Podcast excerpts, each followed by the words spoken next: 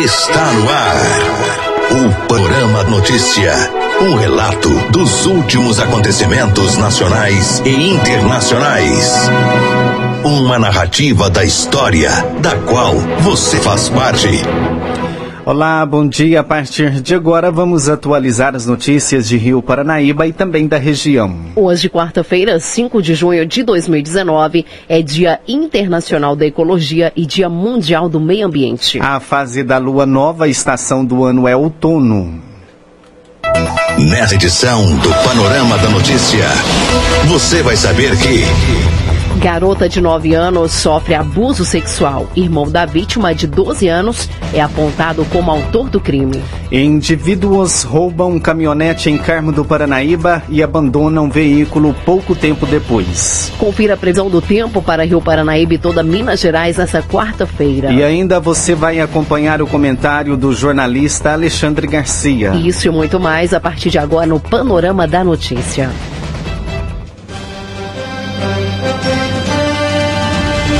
Agora 10 horas e 34, caso Neymar acende discussão para redes sociais e tribunais de ódio. O caso Neymar, investigado por uma denúncia de estupro, é apenas um dos exemplos. Outros escândalos envolvendo celebridades e políticos são sempre alvo de debates na internet. Nas redes sociais, cria-se um verdadeiro tribunal, onde cada um defende seu ponto de vista cegamente, sem dialogar ou ouvir a versão do outro. Quem estuda o que acontece nas redes sociais já identifica alguns elementos importantes que devem ser levados em consideração. A internet virou um ambiente de reafirmação de convicções, ignorando informações, mas as consequências são reais, como detalha Felipe Cordeiro, psicólogo e psicanalista, integrante do laboratório Além da Tela, Núcleo de Psicanálise e Cultura Digital da UFMG. Uma das entradas para essa explicação é a forma como se configura é, o ambiente das redes sociais. Neles se produziram uma situação inédita na, na, qual nós podemos escolher que tipo de notícia nós vamos consumir. E essa configuração gera um horizonte de polarização de opiniões. E além disso, o ambiente das redes sociais e do o próprio ambiente digital, de modo geral, ele favorece uma certa valorização do efeito da notícia que prevalece sobre o seu conteúdo.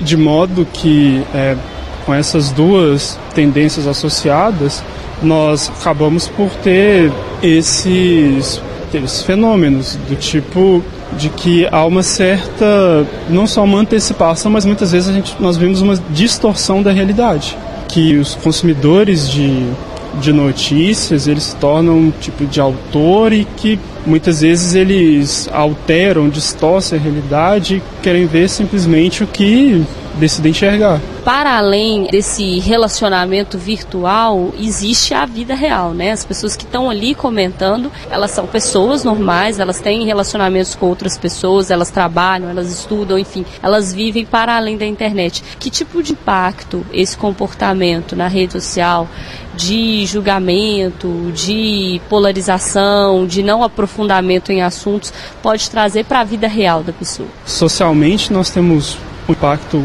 concreto, é, no caso do Brasil, que esse mecanismo das redes sociais, dos ambientes virtuais, eles reforçaram um traço muito incômodo do país, que é a, são os linchamentos. Muitos casos de difamação nas redes sociais ou algum tipo de notícia veiculada de modo irresponsável gera linchamentos de fato.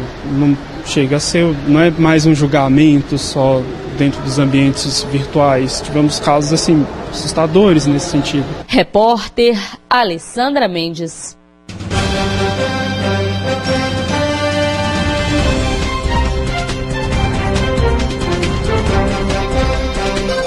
Vamos saber como está o tempo. As temperaturas caíram de vez em Rio Paranaíba e toda a região. Na manhã dessa quarta-feira, os termômetros registraram 9 graus em Rio Paranaíba. Segundo os meteorologistas, o dia deverá ser de sol o dia todo, sem nuvens no céu.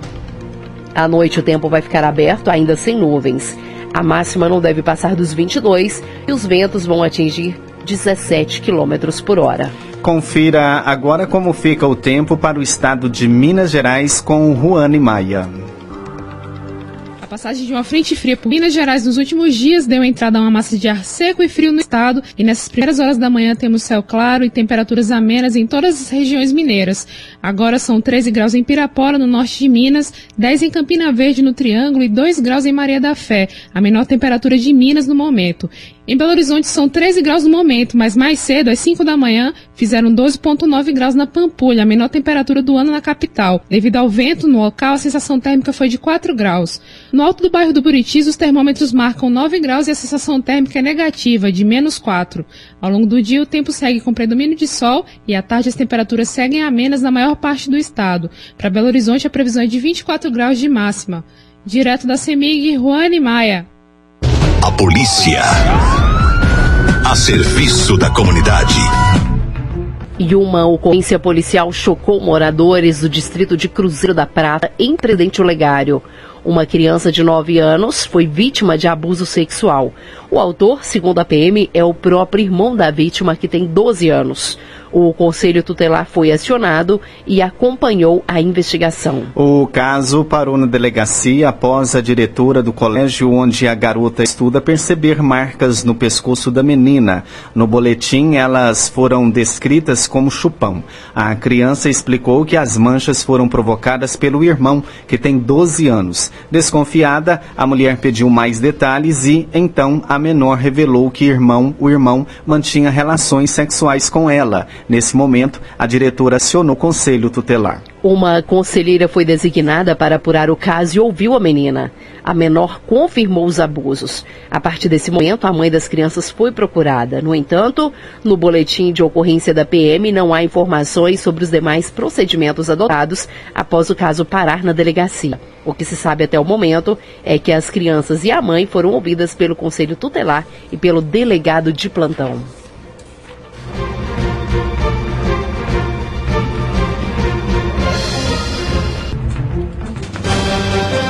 Agora 10h40, 10 horas e 40 aqui em Rio Paranaíba, você acompanha o Panorama da Notícia nesta quarta-feira, 5 de junho, ano 2019.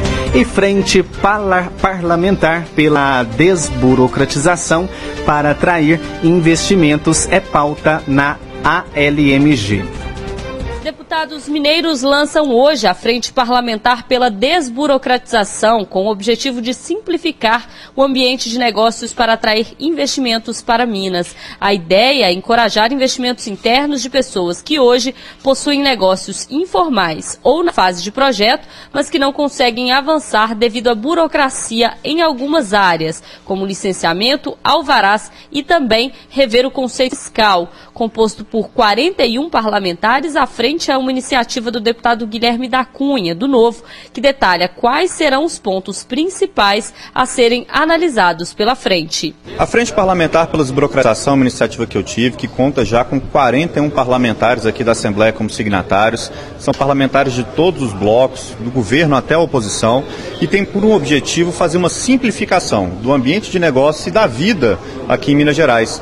Eliminar essa provisão de licenças, alvarás, de concessões que a gente tem para quem quer investir, empreender, gerar emprego, renda, riqueza e qualidade de vida aqui no Estado. A gente precisa simplificar o Estado e vamos fazer uma frente parlamentar para congregar os esforços da sociedade civil, do governo e da própria casa num único projeto que possa produzir bons resultados. Além dos parlamentares, a frente conta com o apoio do governo do estado e de representantes de organizações empresariais como a FIENG, CDL, FEComércio, ACEMINAS e Federaminas. Repórter Alessandra Mendes.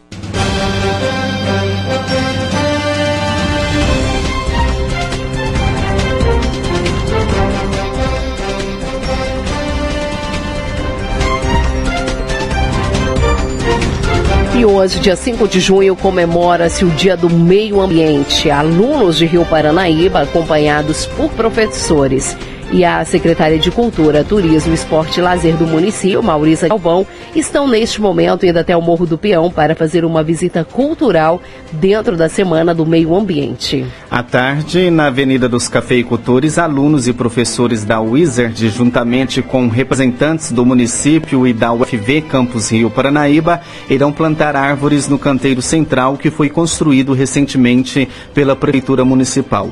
O evento acontece às 16 horas e você acompanha toda a cobertura amanhã no Panorama da Notícia. A polícia. A serviço da comunidade.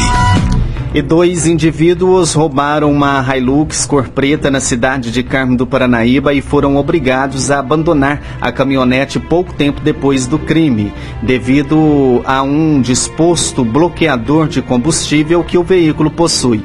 O fato aconteceu nesta segunda-feira por volta das 8 horas da manhã na rua Poços, quando, de acordo com a vítima, estacionou o veículo e, ao desembarcar, foi surpreendida por dois elementos em uma motocicleta sendo que o indivíduo que estava na garupa e usando o capacete desceu da moto e com uma arma em punho, possivelmente uma pistola, pediu as chaves do carro. Ainda segundo a vítima, uma mulher de 42 anos, assim que entrou no veículo, o ladrão evadiu em alta velocidade. Mas a motorista contou que, como a caminhonete possuía um bloqueador de combustível, sabia que o ladrão não iria longe. Ela também conseguiu notar que o criminoso seguiu no carro pela rua 7 de setembro, seguido sentido a estrada da Cachoeirinha. A PM foi acionada e, durante rastreamentos, recebeu informações que o indivíduo moreno, usando bermuda, tinha abandonado uma Hilux próximo à estrada vicinal e fugido a pé, correndo para o matagal. Diante dos fatos, a Polícia Militar deu início aos rastreamentos no local mas não foi possível prender o suspeito. De volta ao local do roubo, os policiais conseguiram visualizar através de câmeras de segurança o momento que os indivíduos chegaram usando uma motocicleta vermelha, possivelmente uma Honda Bros, e abordaram a vítima. O veículo foi restituído para a proprietária, mas ela foi orientada a procurar a delegacia de polícia. O capacete do suspeito do crime foi deixado dentro do automóvel. E hoje, como é Dia Mundial do Meio Ambiente, a Assembleia discute situação hídrica por causa de barragens. O debate vai acontecer na Assembleia Legislativa, onde o foco é também entender qual o impacto dessa ameaça das barragens no abastecimento de cidades da região metropolitana e também do interior. Após o rompimento da barragem da Vale, em Brumadinho, a preocupação aumentou, mas outras ameaças rondam os cursos d'água, como explica o deputado João Vitor Xavier, do Cidadania. Essa é uma questão fundamental. Nós corremos o risco de não termos água para beber em Belo Horizonte. Se a barragem, por exemplo, da Mundo Mineração se romper em Rio Acima, divisa ali com Nova Lima, é, nós teremos a bacia do Rio das Velhas atingida e com essa bacia atingida nós perdemos 60% da água. Da Grande BH perdemos a água da região metropolitana e corremos o risco de perder a bacia do Rio das Velhas e do Rio São Francisco, aqui de Minas Gerais até a sua foz no Nordeste brasileiro. Já perdemos o Rio Doce, já perdemos o Rio Paraupeba e temos 24 horas por dia o risco de, com, qualquer ruptura que acontecer de barragem é, no entorno de um dos rios que abastecem o Rio das Velhas, de perdermos também o Rio das Velhas. E se isso acontecer, é um desastre, porque não há vida sem água. E não é possível ter uma capital que já perdeu um potencial grande, perdendo para Alpeba, perdendo também o Rio das Velhas. Se perdermos o Rio das Velhas, Alessandra, temos que mudar de Belo Horizonte e isso aqui vira cidade fantasma. Repórter Alessandra Mendes.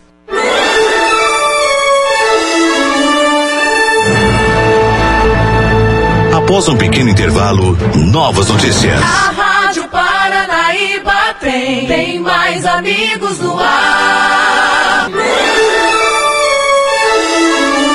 Retomamos para que você saiba o que está sendo notícia hoje. Agora 10 minutos para as 11 e Cerca de 15% da comida feita em restaurante brasileira vai para parar no lixo diversos pontos da cadeia do desperdício de alimentos, às vezes os nossos olhos não veem. Já numa mesa de um restaurante é impossível passar desapercebido e, nesse caso, é o próprio cliente que coloca no prato muito além do que consegue consumir. O resultado? Comida muita comida no lixo. De acordo com dados do World Resource Institute Brasil, 15% do desperdício de alimentos no país, 6 mil toneladas, são dos restaurantes. Se é impossível um restaurante ter zero de perdas, é possível reduzir essa perda. Para o diretor da Abrazel, Associação Brasileira de Restaurantes, Ricardo Rodrigues, o desperdício acontece mesmo em vários segmentos, mas entende que a cultura do consumidor deve também ser modificada. Isso vai depender muito com relação ao segmento do comércio. Você pega um restaurante aquilo, ele termina de segunda a sexta o almoço dele, o que ficou no céu é lixo. Então ele gera um desperdício muito grande de alimento já processado e preparado para consumo. Você pega um restaurante à la carte, dependendo do segmento do restaurante à la carte, que é o caso meu, de segunda a sexta, é um movimento mais empresarial, é, o cliente vem daqui, ele volta para o trabalho, às vezes ele não pede para embalar, mas já no sábado e domingo, um percentual de 90% pede para poder embalar o que ficou do almoço para poder levar para janta, para almoço de amanhã. Então, é, a gente tem sim alguns segmentos que têm um desperdício maior e menor, mas muito em função do segmento de mercado. Em Belo Horizonte, segundo a diretora da Vigilância Sanitária da Secretaria Municipal de Saúde, Zilmara Ribeiro, a lei municipal permite a doação do alimento ou daqueles produtos, mas este doador responderá caso haja uma consequência. A lei municipal, ela tem um artigo, né, que ela permite que se doe o alimento. Mas a doação do alimento, a responsabilidade é de quem está doando. Né? Se houver alguma consequência grave, por exemplo, ela doou um alimento para uma creche, ela doou um alimento para qualquer instituição, se houver alguma consequência grave, a responsabilidade é de quem está doando. Pois é, mas aí o, o dono do estabelecimento, o que, que acontece com ele? Ele vai ser multado, o estabelecimento fechado, o que que prevê a lei municipal? Sim, se doou um alimento que é, pró, que é impróprio para consumo, pode sofrer as consequências da lei. Aí vai ser avaliado, né? Desde uma advertência até uma multa e pode ser também, dependendo da gravidade, um fechamento no estabelecimento, né? Então, assim, na dúvida, né? Acho que é preferível não doar. Repórter Mônica Miranda. E o desmatamento tem sido uma preocupação para os especialistas. Vamos agora à reportagem de Patrick Vaz. Minas Gerais hoje só tem cerca de 10% da área original da Mata Atlântica. Quase toda essa vegetação pode ser ocupada por áreas econômicas na costa brasileira, principalmente os serviços irregulares, como as carvoarias. O alerta é dado pelo diretor de políticas públicas da Fundação SOS Mata Atlântica, Mário Mantovani. O Brasil tem a Mata Atlântica ocupando grande parte desse território. São 17 estados vem desde o Piauí até o Rio Grande do Sul e 3.429 municípios, daqueles 5.500 municípios do Brasil. E nós percebemos que até a legislação em 2006, 2008, nós perdimos o equivalente a um campo de futebol de floresta por hora. Era um negócio muito grave. E, e, a gente teve que fazer esse trabalho com uma legislação para ter garantia que aquilo que era o mínimo que sobrava da Mata Atlântica pudesse resistir. Nós temos apenas 10% da área original.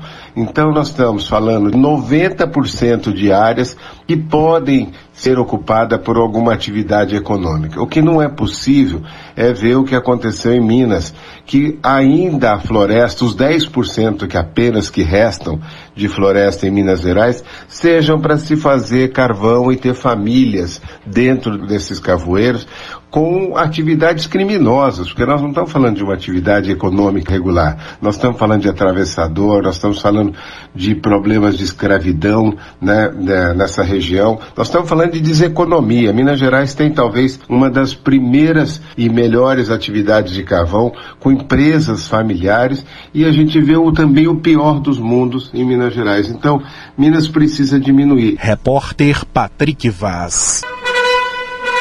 Você caminhou conosco pelo panorama da notícia. O conhecimento dos fatos faz de você um cidadão ativo. A apresentação Silvano Arruda e Raquel Marim. A edição de Gilberto Martins.